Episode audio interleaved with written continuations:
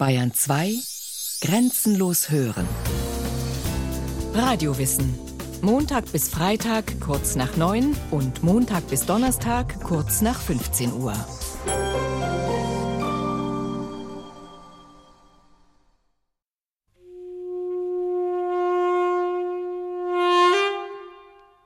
Tut Buße. Denn das Himmelreich ist nahe herbeigekommen. Knapp 2000 Jahre alt ist dieser Ausspruch. Es steht in der Bibel, im Matthäusevangelium. Jesus von Nazareth soll ihn getan haben. Unzählige Male wiederholt wurde er seitdem von Priestern und Pastoren durch alle Zeiten. Von frühchristlichen Missionaren bis zu den Fernsehpredigern des 21. Jahrhunderts, von frommen Protestanten bis zu sektiererischen Katholiken. So oft, dass sich heute die allermeisten Menschen gelangweilt abwenden. Einen Grund dafür versucht die Psychotherapeutin Berit Brockhausen zu benennen. Ich glaube, dieser Aufruf tut Buße ist einfach deshalb abtörnend, weil er so klingt, als ging es um das Leiden an sich. Und ich verstehe es aber tatsächlich eher so, dass es darum geht, guck dir an, was du tust, selbst wenn du es aus besten Gründen und Absichten tust, wenn es Schaden zufügt, dann übernimm die Verantwortung und mogel dich da nicht raus. Buße, das klingt für viele moderne westliche Ohren schrecklich abgedroschen, wie ein Begriff, der der Lebenswirklichkeit im dritten Jahrtausend nicht mehr gerecht wird. Schnell empfindet man den Aufruf, Buße zu tun, als übergriffig und moralistisch. Zu oft war es so, wer zur Buße aufrief, dem ging es nicht um das Seelenheil eines Menschen, sondern um Macht über ihn. Diese Reaktionen sind nachvollziehbar, doch sie erschweren das Verständnis vom modernen Europa. Ausgerechnet der Streit um die heute oft als überkommen geltende Buße beendete das Mittelalter und läutete die Neuzeit ein. Die Buße wurde zum Zankapfel, der die mächtige Kirche Roms schließlich spaltete, ja, das gesamte Abendland. Dieser Streit hatte Folgen, verheerende wie segensreiche. Einerseits starben Millionen Menschen in Konfessionskriegen. Andererseits wurden die Menschen dazu ermutigt, ihr eigenes Wesen zu entdecken. Die neuen Ansichten über die Buße öffneten die Türen zu einem neuen Selbstbewusstsein. Plötzlich hinterfragten die Menschen Autoritäten, gnadenlos, und so lange, bis sie sogar die Notwendigkeit der Buße in Frage stellten. Plötzlich hatten sie keine Angst mehr vor dem, was die Kirche ihnen prophezeite, dass nach dem Tod nicht der ewige Friede, sondern die Strafe für begangene Sünden wartet. Am Anfang dieser Bewegung stand der Mönch Martin Luther. Am 31. Oktober 1517 veröffentlichte dieser wortgewandte Theologieprofessor in Wittenberg 95 Thesen. Sie gelten gemeinhin als Startschuss für die Bewegung, die nicht auf die Kirchen beschränkt blieb und ganz Europa erschütterte und erneuerte, die Reformation.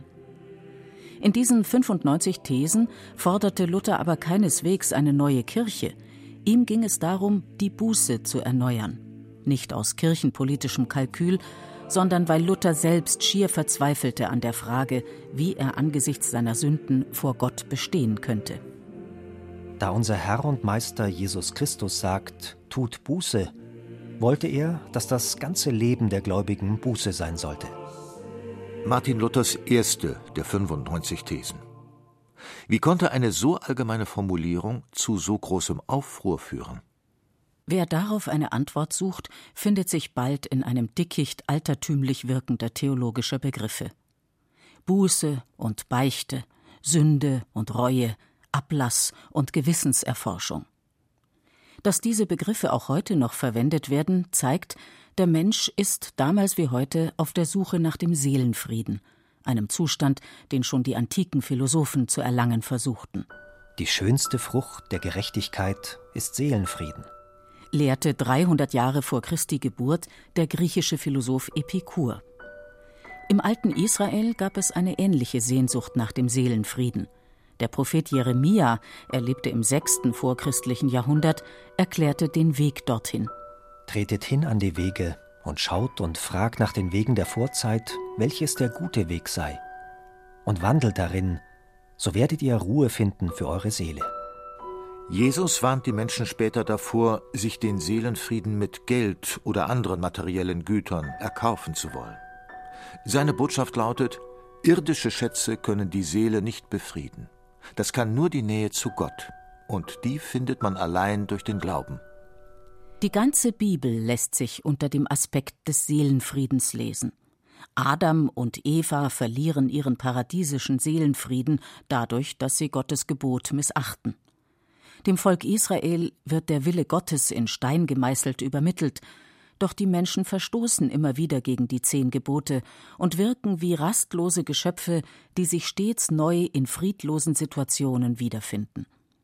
Jesus habe die Menschen von ihren Sünden erlöst und ihnen ewigen Frieden geschenkt, glauben schließlich die ersten Christen, und müssen doch feststellen, Frieden kann die Seele womöglich erst am Ende aller Zeiten erreichen, wenn ein neuer Himmel und eine neue Erde entsteht, dann herrscht weder Leid noch Unfrieden. Sollte der Zustand des Seelenfriedens also zu Lebzeiten eines Menschen gar nicht erreichbar sein? Dies wäre keine frohe Botschaft. Wohl aus diesem Grund hat sich die frühe Kirche ein Konzept erdacht, das bis ins Mittelalter hinein auch als ganz überzeugend galt und das bis heute nachwirkt. Schaut man es sich genauer an, stößt man wieder auf viele der altertümlich anmutenden Begriffe.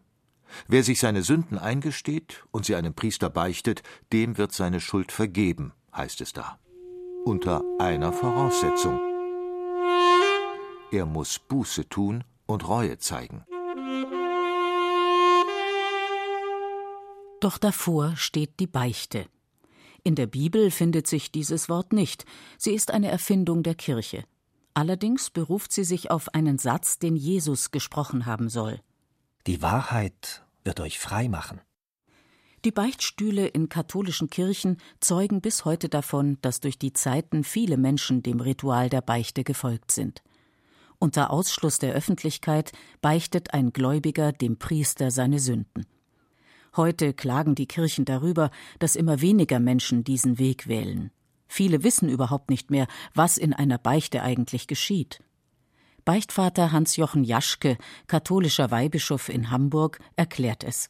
Guter Beichtiger erzählt ja dem anderen nicht sehr viel, sondern ja, bringt ihn dazu, dass er selber aus sich heraustreten kann und das ins Wort bringt, was ihm schwer wird. Also auch der Katalog der zehn Gebote kann eine gute Hilfe sein. Aber wichtig ist, dass es nicht so formal ist. Ich habe als junger Geistlicher natürlich auch Kinderbeichten gehört und die waren von einem älteren Pfarrer dann so erzogen. Dann haben sie gebeichtet. Erstens nichts, zweitens nichts, drittens ich bin sonntags nicht zur Kirche gewesen. Viertens haben meine Eltern geärgert, fünftens nichts, sechstens nichts und so weiter. Das ist dann ein bisschen zu formal. Und das hat auch dazu geführt, meine ich, dass die Beichtpraxis so stark abgenommen hat. In der Tat, die Beichte sollte eigentlich zum regelmäßigen Glaubensleben eines katholischen Christen gehören. Doch nur wenige nutzen dieses sogenannte Sakrament. Obwohl die römisch-katholische Kirche betont, in der Beichte und in der Sündenvergebung handelt nicht ein Priester, sondern Gott selbst. Die Christen werden des Beichtens müde. Die Sprechstunden von Psychotherapeuten hingegen werden immer voller. Vielleicht weil die ärztlichen Seelsorger und Seelsorgerinnen auf eine nicht religiöse Weise von Beichte und Buße sprechen. So wie Berit Brockhausen, die in der Berliner Innenstadt eine eigene Praxis betreibt. Buße hat etwas mit Ausgleich zu tun. Und das ist ja eine ganz spannende Sache. Also gerade in den Paarberatungen sehe ich das ganz besonders deutlich, dass jeder Mensch so etwas hat wie eine innere Buchhaltung. Das klingt jetzt erstmal abschreckend, aber diese innere Buchhaltung, die bewirkt, dass wir immer wieder schauen im Austausch mit den Menschen unserer Umgebung und unserem Leben, ob das, was wir geben und das, was wir bekommen, irgendwie im Gleichgewicht ist. Und wenn das grob im Ungleichgewicht ist, dann hat das Auswirkungen für den Seelenfrieden. Und Buße wäre eine Möglichkeit, durch ganz bewusstes Handeln einen Ausgleich herzustellen, wenn ich der Meinung bin, ich habe etwas Falsches getan. Neben der ritualisierten kirchlichen Beichte wirkt die Psychotherapie lebensnah. Und das, obwohl es in ihr um denselben Prozess geht, mit der eigenen Schuld umzugehen, indem man sie ausspricht. Die Kirchen werben für ihre Art der Sündenvergebung, auch die evangelischen. Ich würde nicht in Frage stellen, dass ein Psychotherapeut einen Menschen, der in großen seelischen Nöten ist, aus diesen Nöten, ich verwende mal einen sehr theologischen Begriff, sogar retten kann. Das würde ich überhaupt nicht.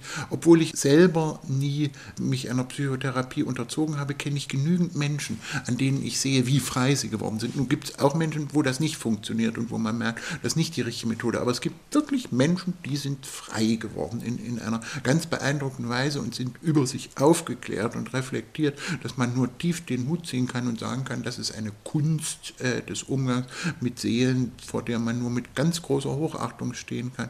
Ich denke, aber schon, dass die kirchliche Art und Weise, gebrochene Verhältnisse und Schuld zu thematisieren, jedenfalls ein Angebot ist, für das ich immer werben würde. Ich denke, auch das kann Menschen in einer besonderen Weise heil machen, gesund machen und ihnen ihren Seelenfrieden wiedergeben. Aber Moment, die evangelische Kirche bietet die Beichte an. Hatte Martin Luther die Beichte nicht abgeschafft? Ein Blick in die Bekenntnisschriften der Reformation entlarvt dies als Vorurteil. Die Beichte wird beibehalten, jedoch ist eine Aufzählung der einzelnen Sünden nicht nötig. Heißt es etwa im grundlegenden evangelischen Bekenntnis der Confessio Augustana. Und die evangelischen Gläubigen verweisen auf einen Satz aus dem Buch der Psalmen, in dem es heißt: Wer kann merken, wie oft er fehlet? Verzeihe mir die verborgenen Sünden. Die Sünden sollen also auch evangelische Christen beichten. Wenn nicht im Einzelgespräch, dann in einer gemeinschaftlichen und allgemeinen Beichte im Laufe des Gottesdienstes. Die Unterschiede in der katholischen und evangelischen Beichtpraxis werden immer geringer, betont auch der evangelische Berliner Theologe Christoph Markschies. Im 20. Jahrhundert hat sich ja aber in der evangelischen Kirche das durchaus wiederhergestellt, dass man in einzelnen Kirchgemeinden um eine persönliche Beichte nachsuchen kann. Und das ist auch wichtig, dass man das Wort der Vergebung hört. Da besteht zwischen den Kirchen gar kein Unterschied. Beim Verständnis der Buße werden die Unterschiede dann schon größer. Das verwundert nicht. Die mehr als 3000 Jahre alten biblischen Traditionen schlagen ebenfalls sehr unterschiedliche Möglichkeiten vor, für eine Sünde zu büßen. Man solle dem Herrn einen Widder zum Schuldopfer bringen, empfiehlt zum Beispiel das mosaische Gesetz. Auch das Fasten war und ist eine gängige Methode für Sünden zu büßen. Wobei der Begriff der Buße einer Erklärung bedarf. Im Deutschen erinnert er unwillkürlich an eine Art Strafe für begangene Taten.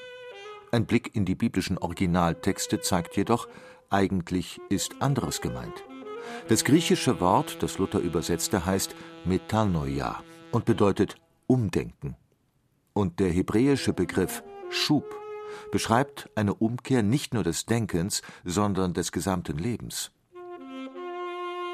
Wer büßt, wendet sich vom sündigen Leben ab und Gott zu. So verstanden wird klar, was Jesus meinte, wenn er zur Buße aufrief. Tut Buße bedeutet dann nicht nur, tut etwas dafür, dass eure Sündenstrafe erträglich wird. Tut Buße ist eine Aufforderung, sein Leben am Guten auszurichten. Mehrmals betont Jesus, dass er gar nicht in erster Linie für die da ist, die schon glauben. Ihn interessieren die Menschen, die umkehren und fortan sinnvoll leben möchten, fromm gesprochen, die ihr Leben in den Dienst Gottes stellen wollen. So, sage ich euch, wird Freude sein vor den Engeln Gottes über einen Sünder, der Buße tut. Soweit so biblisch. Worin besteht dann aber die Sprengkraft von Martin Luthers Einsicht? Da unser Herr und Meister Jesus Christus sagt, tut Buße, wollte er, dass das ganze Leben der Gläubigen Buße sein sollte. Das ganze Leben sei eine Buße, betont Luther. Und in der folgenden These behauptet er sogar steif und fest, dass diese Buße nicht unbedingt mit Beichte zu tun habe. Buße, Umkehr, sei eine Angelegenheit zwischen Gott und Mensch. Die Kirche habe kein Recht, sich hier einzumischen. Ein ungeheuerlicher Schritt. Denn mit dieser Haltung entmachtete Martin Luther die Kirche. Was wie ein theologischer Expertenstreit wirkt, ist im Leben verortet. Auch wer mit Begrifflichkeiten wie Sünde und Buße nichts anfangen kann, kennt die dahinterstehenden Befindlichkeiten. Eine Herausforderung für christliche Seelsorger, die sich als Beichtväter anbieten. Wie erklärt zum Beispiel der evangelische Theologe Christoph Markschies einem Ratsuchenden, was Buße bedeutet? Ich versuche Menschen die noch nie etwas von Buße gehört haben, möglichst lange unter Vermeidung des Begriffs, bei dem jeder an Verkehrsbuße und ähnliche Dinge geht, zu erklären, dass es etwas unglaublich Entlastendes und ganz und gar Befreiendes ist, wenn ich auf meine Schuld, also auf das, was ich im Leben verbockt und versemmelt habe, zurückgucken kann und irgendwann einen Trennstrich ziehen kann. Also ich beschreibe das als einen Akt des Zurückguckens und zwar des ehrlich Zurückguckens. Das muss man lernen und macht dann die wunderbare Erfahrung. Buße hat ja immer was mit Vergebung zu tun, dass zu einem bestimmten Zeitpunkt man auch sich zu seiner Schuld so verhalten hat, dass sie einen nicht ewig und immer belastet. Auch katholische Beichtväter gehen heute bemerkenswert vorsichtig mit dem Thema Buße um. Die selbstherrliche Haltung der Kirche zur Zeit Luthers ist einem werbenden Verhalten gewichen. Bischof Hans-Jochen Jaschke erklärt: Buße heißt nicht, dass man ja anfängt, auf den Knien zu rutschen oder sich irgendwelche Geißelungen zufügt, sondern erkennt, ja, ich bin selber nicht aus eigener Kraft vollendbar. Ich bin ein unvollendeter Mensch und ich gerate an meine Grenzen. Und ich bin eingeladen, aus diesen Grenzen herauszutreten und mir ein gutes Wort sagen zu lassen. Ich denke, das ist die Grundhaltung und die Grunderfahrung von Buße. Das kann sich dann natürlich auch in äh, äußeren Zeichen noch einmal zeigen. Also Manche sagen, ich gehe den Jakobusweg als ein Weg auch der Buße und des Zu mir Kommens, also dass man rein körperlich auch sich mächtig anstrengt und das Letzte von sich fordert. Oder eine Buße kann sein, dass man sich etwas vornimmt, ein gutes Werk, einen Krankenbesuch macht oder doch einen Schritt zur Versöhnung macht auf einen Menschen hin, mit dem man in Unfrieden lebt. Oder dass man eine Lebenssituation, die man auszuhalten hat, die einem sehr schwer ist, auch bewusst auf sich nimmt und sagt, ja, ich versuche im Bild gesprochen das Kreuz Christi darin zu sehen und dieses Kreuz, das er für uns alle getragen hat, ein Stück weit mitzutragen. Das sind Haltungen der Buße. Gibt es denn gar keine Unterschiede mehr zwischen evangelisch und katholisch? Es scheint so zu sein. Der Streit um die Buße hat dieses Ritual von den Verformungen befreit, die es durch eine allzu menschliche Kirche erfahren hat. Christoph Markschies.